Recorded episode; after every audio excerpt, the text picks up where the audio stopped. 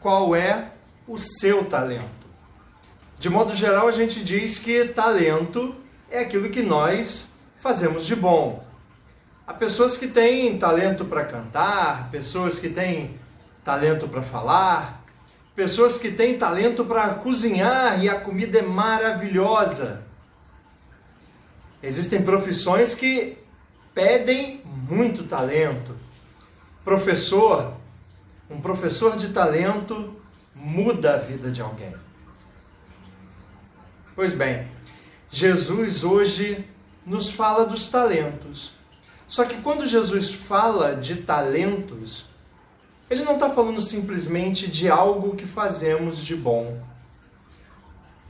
Jesus fala de uma realidade bem mais profunda que eu quero convidar você hoje a refletir comigo. Na época de Jesus, um talento era uma medida monetária. Um talento equivaleria a cerca de 25 quilos de ouro. É muito, não é? Pois é.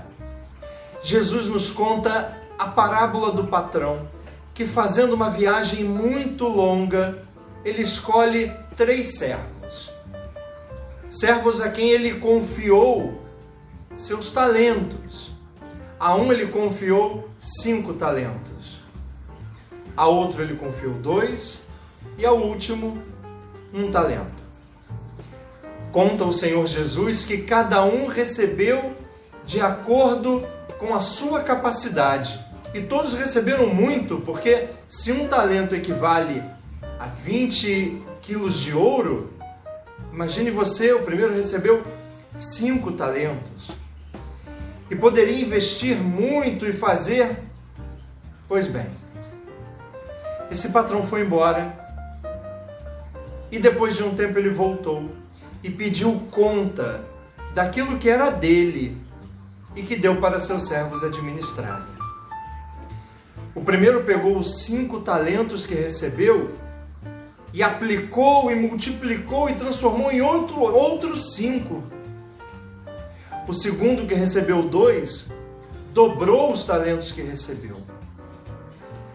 Mas o último, por medo, enterrou o talento que o seu, seu patrão deu para ele.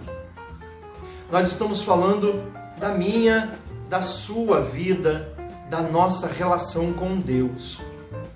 Jesus nos chama a olhar para Deus como dispensador das suas graças e ao mesmo tempo olhar para nós e para aquilo que nós fazemos com aquilo que Deus coloca em nossas mãos. O Senhor nos chama hoje a olhar então para o Pai e ao mesmo tempo olhar para aquilo que Ele coloca em nossas mãos. Tudo o que temos, creia, não é nosso.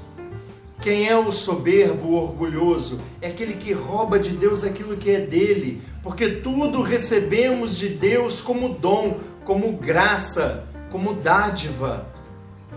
Como você tem usado os talentos que Deus tem te dado? Veja que o último Deus chama de servo inútil. O que, que pode ser pior do que um servo inútil? Um servo que não serve para servir? Nós somos assim quando pegamos o que Deus coloca em nossas mãos e transformamos em murmuração, reclamação. A casa de quem reclama e, murmura o tempo inteiro tem um ambiente ruim, não é mesmo? Agora imagina a casa onde todos servem uns aos outros, onde todos cuidam uns dos outros, onde todos colocam o que receberam de melhor de Deus a serviço dos outros. Se você quer aprender o que é ser um servo de verdade, olhe para Jesus. Jesus, tudo o que recebeu das mãos do Pai, ele nos confiou e ele quer multiplicar em você e na sua vida tudo aquilo que Deus tem te dado. E Deus quer te colocar no lugar mais alto e multiplicar os seus talentos para que você servo de Deus, você abençoe outras pessoas. Entende? Nada que temos é nosso, tudo é de Deus. Mas aqueles que se colocam a serviço de Deus, Deus batalha por eles e Deus multiplica seus dons e seus talentos. Deus aumenta a graça na sua vida para que você seja também um agraciador, um abençoador. Deixe que Deus toque a sua vida, coloque-se à disposição do Senhor e você vai ver que Deus vai estar abençoando você, multiplicando seus bens e seus dons, para que você possa multiplicar a bondade de Deus e os bens de Deus na vida de todos aqueles que se aproximarem de você.